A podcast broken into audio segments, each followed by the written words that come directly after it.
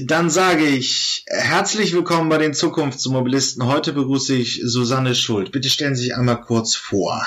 Ja, vielen Dank, dass ich heute hier sein darf. Mein Name ist Susanne Schuld. Äh, nach mehreren Jahren bei der Siemens AG bin ich nun seit vier Jahren bei, der, bei den Berliner Verkehrsbetrieben, kurz BVG, tätig. Zuletzt in der Position als Referentin des Vorstandes für Finanzen, Digitalisierung und Vertrieb. Und heute bin ich Projektleiterin im Vorstandsstab Digitalisierung und arbeite dort gemeinsam mit meinen Kolleginnen und Kollegen an der Entwicklung neuer nachhaltiger Mobilitätsangebote für Berlin. Vom autonomen Fahren über Mobilitätshubs, Yabi, wenn Ihnen das ein Begriff ist, bis hin zum On-Demand Ride-Sharing-Angebot Bergkönig. Also, mir, mir ist Yabi ein Begriff, aber dem genannten Podcast-Hörer vielleicht noch nicht. Äh, könnten Sie es genau. kurz einmal beschreiben, was es ist? Ja, genau. Yabi ist unsere Mobilitätsplattform, wo wir Mobilitätsangebote zusammenbringen, so dass Sie als Kunden, äh, Kunde die Möglichkeit haben, von A nach B zu kommen. Und dazu haben wir auch noch einen analogen ähm, Zwilling, und zwar sind das die Mobilitätshubs, die wir in ähm, Berlin eröffnet haben. Ähm, Mobilitätshub ja, was verstehen Sie darunter? Häufiger wird es, ist ja gemeint irgendwie ein äh, Zentrum von Logistikern zu Auslieferungen im, im städtischen Umfeld. Ähm, kann man das so sehen oder ist, was verstehen Sie unter Mobilitätshub gerade in Berlin? Mhm.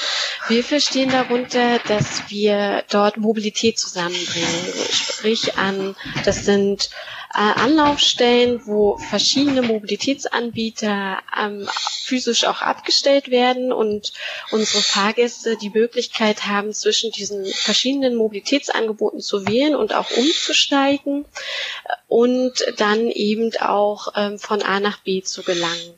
Hierzu zählen unter anderem ähm, Carsharing-Unternehmen, die dort abgestellt sind, bis hin aber auch zu, äh, zu ähm, Fahrrädern oder auch Scootern.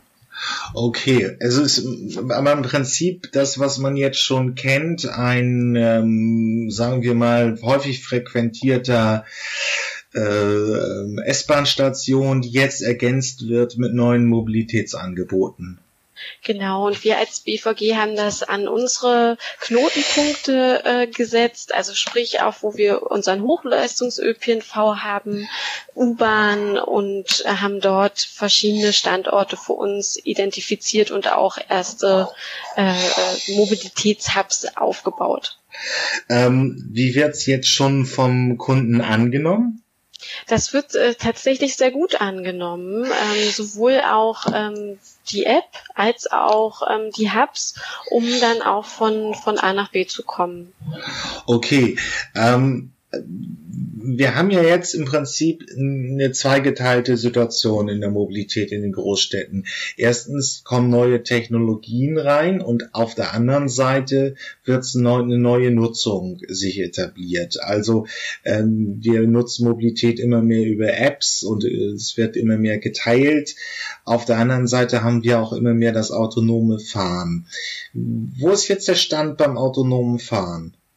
Mhm. Ähm, oder hier in, in der Podcast-Reihe nennen wir es eher automatisiertes Fahren, weil es autonom vom Menschen einfach sprachlich nicht richtig ist. Das nutzen Journalisten das immer so ein bisschen, um es zu steigern.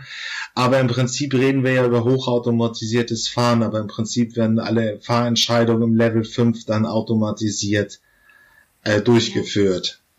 Äh, ich kann jetzt natürlich nur für unsere Projekte ähm, sprechen. Dort befinden wir uns derzeit bei Level 3 zu Level 4 in unseren Projekten. Sprich, wir haben immer noch einen Fahrzeugbegleiter auch mit an Bord, der dauerhaft das System überwachen kann und auch äh, jederzeit in der Lage ist, äh, einzugreifen und auch äh, die Steuerung zu übernehmen.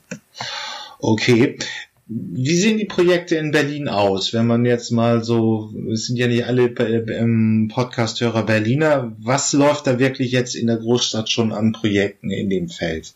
Mhm. Äh, bei uns bei der BVG haben wir uns an vier Projekten zum autonomen Fahren beteiligt. Ich würde mal kurz auf zwei von ihnen genauer eingehen. Das ist zum einen das Projekt Stimulate und zum anderen das Projekt Seemeile. Äh, das Projekt Stimulate war sozusagen unser erster Schritt in Richtung hochautomatisierten Fahren. Das ist ein Projekt, das wir gemeinsam mit der SEN-OVK hier in Berlin betreiben und mit einem äh, Krankenhausbetreiber der Charité. Dieses Projekt findet auf Privatgelände statt und wir testen dort seit Frühjahr 2018 den äh, Einsatz von hochautomatisierten Fahrzeugen. Das sind vier Fahrzeuge, die wir dort in Summe einsetzen von französischen Herstellern. Das sind zwei, einmal EasyMy und einmal Navia. Und wir haben das so ein bisschen auf die Camp äh, Campi aufgeteilt, ähm, dass auf dem einen Campus äh, die äh, EasyMy-Fahrzeuge im Einsatz sind und auf dem anderen die Navia-Fahrzeuge. Und wir testen dort äh, auf dem Privatgelände den Einsatz dieser hochautomatisierten Fahrzeuge.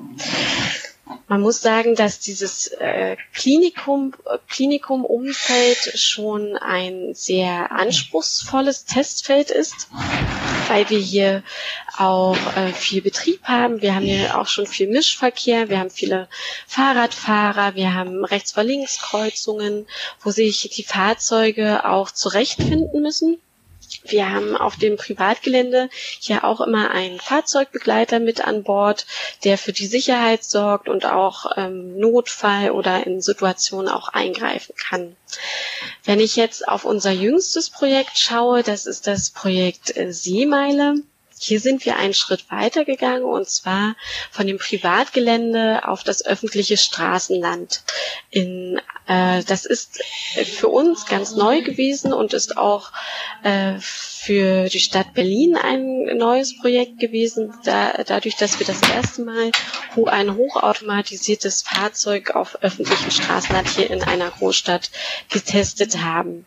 Hier haben wir ein Fahrzeug im Einsatz, was äh, auf einer sogenannten Ringlinie im Betrieb ist. Die Ringlinie sind 1,2 Kilometer äh, lang Dort fährt das Fahrzeug vier Haltestellen an und verbindet den äh, U-Bahnhof äh, Tegel mit den Tegler Seeterrassen hier in Berlin. Das ist ein ganz beliebtes Ausflugsziel für die Berlinerinnen und Berliner und auch für viele Touristen, ähm, so dass unser Shuttle hier auch sehr rege genutzt worden ist. Okay. Ähm, jetzt stellt sich nur die Frage für mich, ähm, Erstmal kommen natürlich in bewohnter Manier der Zukunftsmobilisten die Seemeile und das andere Projekt in die Shownotes, ähm, damit sich der Hörer das auch nochmal anschauen kann. Aber bei den Projekten geht's ja jetzt schon so eine kleine Evolution. Ähm, man verlässt abgestecktes Gelände und geht in den öffentlichen Raum. Das ist noch mit äh, einer Sondergenehmigung möglich, oder? Es ist noch nicht so komplett frei. Genau, also äh, die Fahrzeuge mussten oder das Fahrzeug musste einen festgelegten Zulassungs- und Genehmigungsprozess durchlaufen. Das lief hier bei der DEKRA und dem Labo äh, in Berlin. Und wir als Betreiber mussten im Nachgang auch noch eine Liniengenehmigung dafür beantragen, damit wir ähm, das Fahrzeug auch ähm, im öffentlichen Straßenland einsetzen können. Ähm, jetzt ist ja natürlich die große Preisfrage, ähm, wie viel Komplexität in der Umfeldsituation des Fahrens wird jetzt schon getestet? Ist, das noch eher ein ähm, gibt es dafür auch irgendwelche Kriterien, die man anlegen kann? Also momentan ist sicherlich noch nicht möglich, auf der Friedrichstraße in Berlin zu testen. Mhm. Ähm, aber wie viel Komplexität gibt es jetzt, gab es in, auf dem Charité-Gelände und wie viel gibt es jetzt äh, bei der Seemeile? Mhm.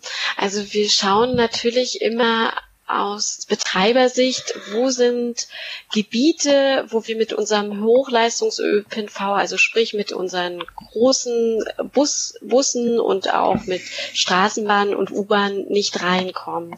Sprich zur Erschließung der letzten Meile. Das ist erstmal so grob, wo wir im öffentlichen Straßenland uns ausrichten, um zu schauen, welche Gebiete, ähm, welche Quartiere kommen da für uns in Frage. Und dann natürlich auch immer ähm, zu schauen, wie passt es im Wechselspiel mit dem, mit der technischen Reife der Fahrzeuge zusammen. Also wir suchen tatsächlich dann auch nach Gebieten, wo die Hersteller oder das autonome Fahren rein von seiner technischen Reife auch schon ähm, testen kann. Das sind Gebiete bisher, die nicht über eine 50er äh, Kilometerbeschränkung hinausgehen. Das ist beispielsweise bei der Seemeile ein Wohngebiet mit 30 Kilometer pro Stunde als Geschwindigkeitsbegrenzung. Das sind schon äh, Umfeldkriterien, auf die wir uns einstellen müssen derzeit. Okay, gut. Ähm, äh, und vom, vom Nutzungsanfeld, ähm, vom Nutzungsanfeld proben Sie jetzt einfach mal äh, Bereiche, die sagen wir im, äußer, äh, im Stadt äußeren Rand liegen. Also nicht wirklich nur hoch. Äh, äh, gibt es da irgendwelche Zahlen, dass man irgendwie ja äh, eine Wohnstraße, wo irgendwie nur 30 Fahrzeuge am Tag fahren, wird man wahrscheinlich eher nehmen als jetzt äh, die Friedrichstraße mit, sagen wir, 200 oder 300 Fahrzeugen. Mhm. Äh, wir gucken tatsächlich dahingehend, ähm, dass wir in, in Berlin sind wir mit unserem ÖPNV-Angebot sehr, sehr gut aufgestellt. Und wir schauen, wie können wir den, unser bisheriges Angebot eigentlich noch durch zusätzliche Nutz, Nutz, äh, nutzenswerte Angebote, wie jetzt dem autonomen Fahren, ähm, ergänzen. Und äh, da sind wir schon interessiert, dass wir eher Gebiete oder Quartiere erschließen, wo der ÖPNV, äh, wo das ÖPNV-Angebot bei uns noch nicht ganz so gut ist. Okay, das ist. Und hauptsächlich, und hauptsächlich, um Ihre Frage auch nochmal zu beantworten, hauptsächlich sind das dann Randgebiete, wie jetzt auch in Altegel, ähm, Reinickendorf mit der, mit der Seemeile. Okay, gut. Ähm, ja, es ist ja dann die Frage, wir sind einen Schritt weitergekommen aus diesen Modellversuchen, äh, wo es auf Klinikgeländen, auf abgeschlossenen Arealen erprobt worden sind, jetzt in der, im, im normalen Umfeld ähm, einer Stadt.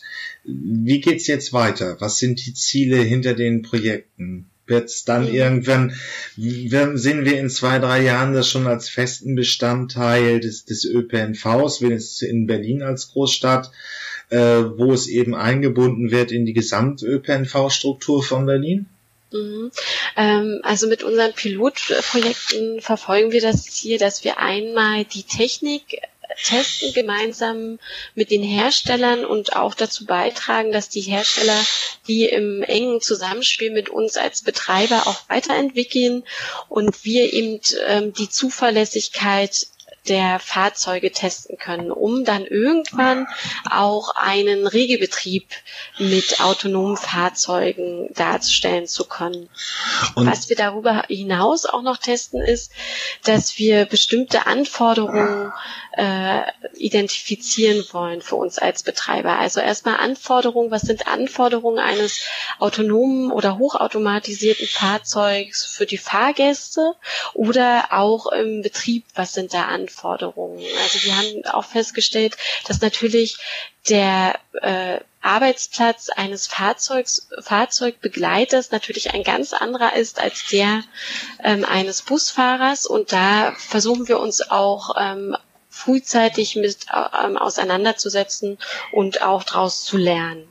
Darüber hinaus äh, ist für uns auch immer wichtig, dass wir die Bevölkerung an diese neue Technologie heranführen und frühzeitig mitnehmen. Also Stichwort hier auch Akzeptanz ist dort für uns sehr wichtig. Das heißt, alle diese Maßnahmen oder Projekte, die wir anbieten, sind kostenlos und unsere Bürgerinnen und Bürger können die in der Stadt dann auch kostenlos testen, um auch Erfahrungen mit diesen, mit dieser neuen Technologie zu sammeln.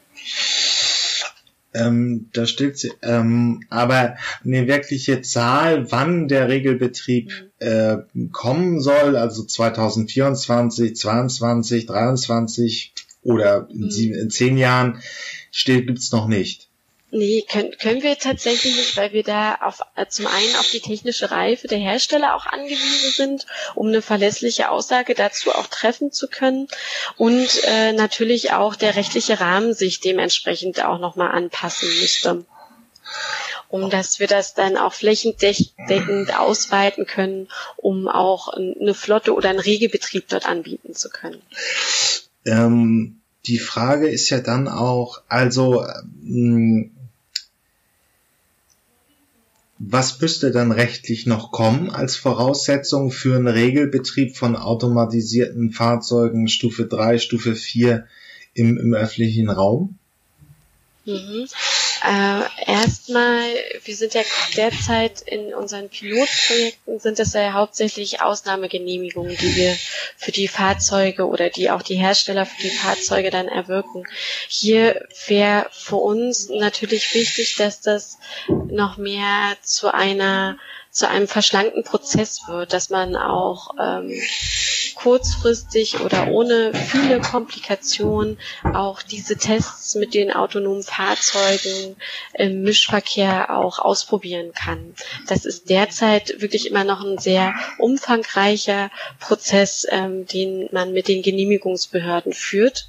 Ich, wir müssen aber sagen, dass wir dort sehr eng auch immer im Austausch sind ähm, mit den mit den Kolleginnen und Kollegen auch von den Genehmigungsbehörden, so dass man sich gemeinsam auch in den Städten äh, dort äh, gemeinsam Erfahrungen sammelt und auch in diesem Thema äh, gemeinsam vorankommt.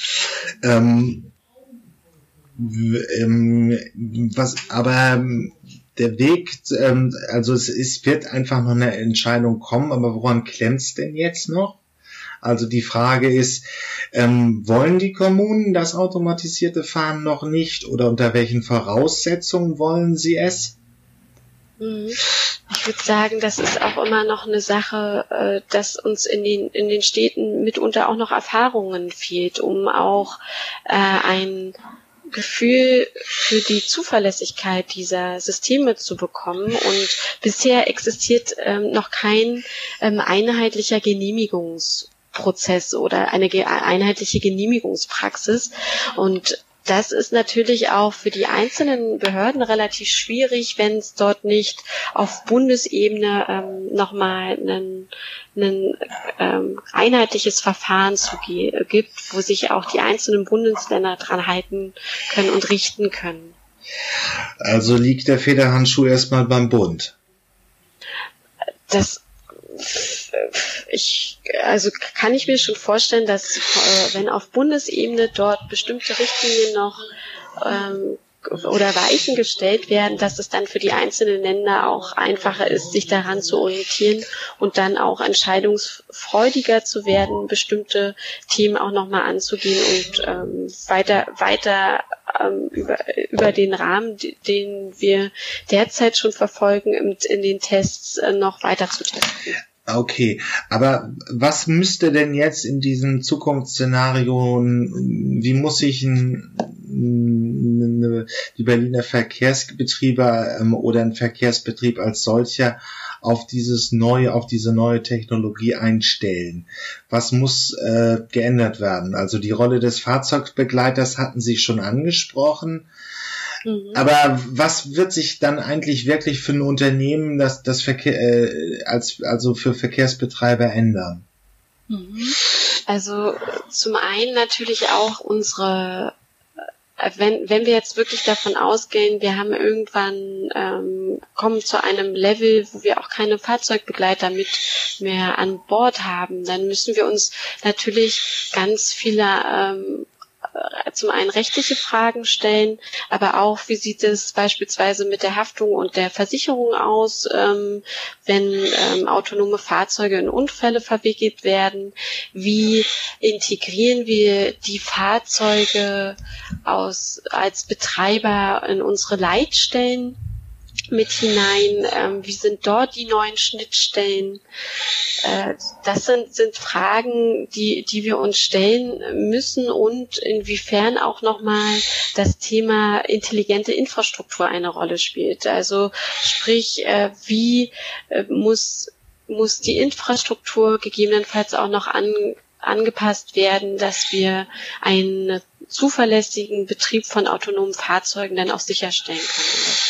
Ähm, ist es denn realistisch zu sagen, 2035 fährt die BVG komplett mit autonomisierten Fahrzeugen? Hm.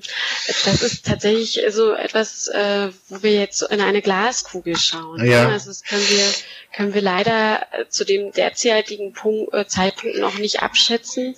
Wir würden uns natürlich da auch immer eine Weiterentwicklung äh, wünschen, aber wir sind da schon auch in der Wechselwirkung mit den mit den Herstellern, ähm, so dass dass wir da auch sehr doll angewiesen sind, wie entwickelt sich die Technologie, wie sind dort die Fortschritte bei den Herstellern, um dann irgendwann auch aus Betreibersicht einen zuverlässigen Betrieb auch von autonom oder hochautomatisierten Fahrzeugen anbieten zu können.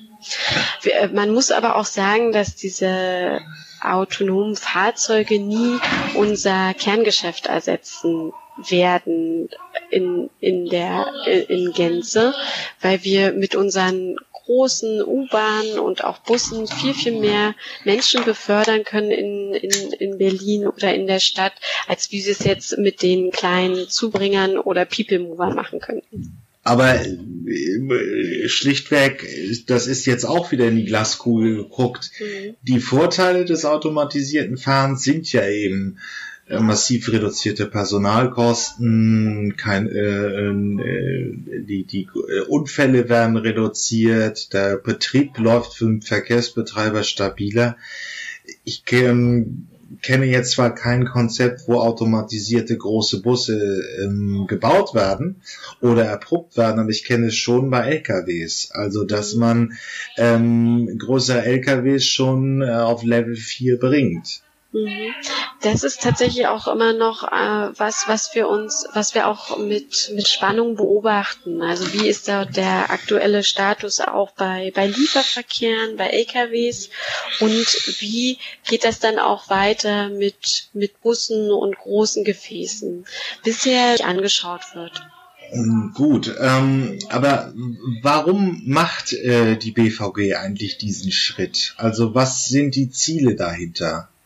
Mhm. Ähm, für uns ist natürlich wichtig, dass wir uns an das individuelle Fahr- oder Fahrverhalten auch der ähm, Bürgerinnen und Bürger anpassen. Also das Mobilitätsbewusstsein wird viel individueller. Jeder möchte viel bequemer von A nach B kommen.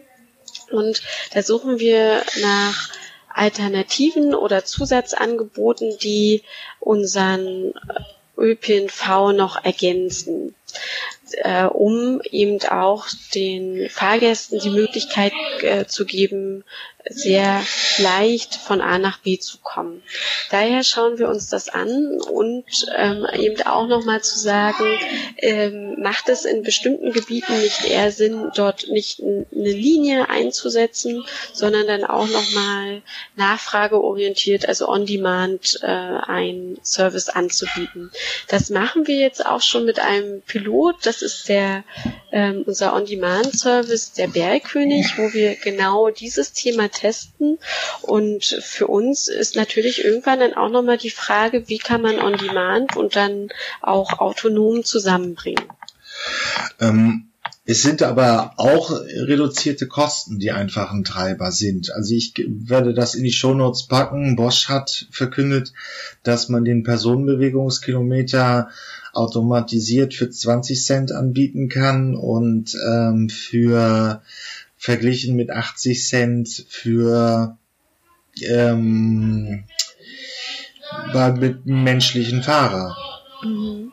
Also äh, tatsächlich, wenn man sich dann anschaut, äh, ähm, rein jetzt was, was die Nachfrage auch bei, bei Linien. Mm, ähm, aber die Frage ist ja die, es ist schon, ähm, ja auch, das ist vielleicht für Berlin ein falsches Beispiel, aber schon bietet automatisiertes Fahren natürlich auch nochmal die Lücken, die der ÖPNV jetzt so im ländlichen Raum ähm, hat, zu schließen, weil momentan natürlich für viele Verkehrsbetreiber Buslinien auf dem Land mit wenig Auslastung ähm, nur ein sehr kleine äh, sich nicht lohnen. Das wäre mit einem automatisierten Fahren und dann eben auch mit einer Kopplung an die On-Demand-Strukturen eben besser. Also dass man praktisch den ÖPN Angebot auch darstellen kann. Ähm, ja, ähm, ist natürlich noch eine Frage, dann kommen wir nochmal zu Yelby. Das ist ja mhm wie sieht's aus? Öffnen Sie das praktisch, wenn Sie andere Anbieter haben und gibt's dann irgendwann die Option, dass es eine Mobilitäts-App ist, die, die die Mobilität in Gesamt-Berlin äh, möglich macht? Mhm. Also wir wollen mit Yabi Mobilität aus einer Hand anbieten. Das heißt, dass es für die Kunden ganz einfach ist, über ein Single Sign-On sich dort zu registrieren und dann auch die jeweiligen Mobilitätsanbieter ähm, zu nutzen und auch zu ähm, was die Partner anbelangt. Sprich, jede jeder Mobilitätsanbieter, der Interesse hat, bei Yelby mitzumachen und sich dort auch zu integrieren, der ist herzlich eingeladen, das auch zu tun. Ähm, okay, ja, ich wollte Sie nicht unterbrechen. Mhm. Äh, genau. Okay, also dann haben wir irgendwann, wir sehen das ja jetzt schon teilweise in den Niederlanden, eine App, die die gesamte Mobilität in einer Stadt organisiert. Momentan ist es ja noch ein relatives, wenn ich es aus Nutzersicht sehe, wir haben in Hamburg, ähm, ich habe das zweite Anfang 2019 berichtet, äh, sechs Fahrzeugtypen mit neun Anbietern, alles jeweils unterschiedliche Apps. Der Weg geht dahin, dass man das in eine App bündelt. Genau, das ist um das, diesen, diesen Ansatz verfolgen wir mit Yelby. Also wir haben beispielsweise, um Ihnen hier ein paar Partner auch mal zu nennen, wir haben Emmy mit drin, wir haben unseren Bergkönig mit integriert, wir haben Miles dabei, Tier, ähm, auch ähm, die Taxi Berlin. Äh, also es sind ganz viele verschiedene Anbieter, auch aus, äh, aus der Mikromobilität, ähm, die dort ähm, integriert sind und wir bündeln dieses Angebot als BVG für Berlin. Okay. Frau Schuld, was möchten Sie uns noch auf dem Weg in die Zukunftsmobilität mitgeben? Das letzte Wort hat hier immer der Interviewgast. Ah, okay. Äh, was ich mitgeben möchte oder was, wo, wo ich mich natürlich sehr freuen würde, was auch unsere autonomen Projekte anbelangt, ist das Thema, dass wir dort äh, alle uns auch trauen, eben diese neuen Mobilitätsangebote auch zu testen und auszuprobieren und auch zu schauen, ähm, dass, dass wir diese Themen auch gemeinsam vorantreiben können. Denn äh, da steckt, wie Sie es jetzt auch oder wie wir es jetzt ja auch in dem Podcast hatten, noch ganz, ganz viel Potenzial drin, um wirklich Mobilität auch in den äh, nicht so erschlossenen Randgebieten äh, oder auch in den ländlichen Regionen auch nochmal für die äh, Bürgerinnen und Bürger attraktiver zu machen. Wunderbar, vielen Dank.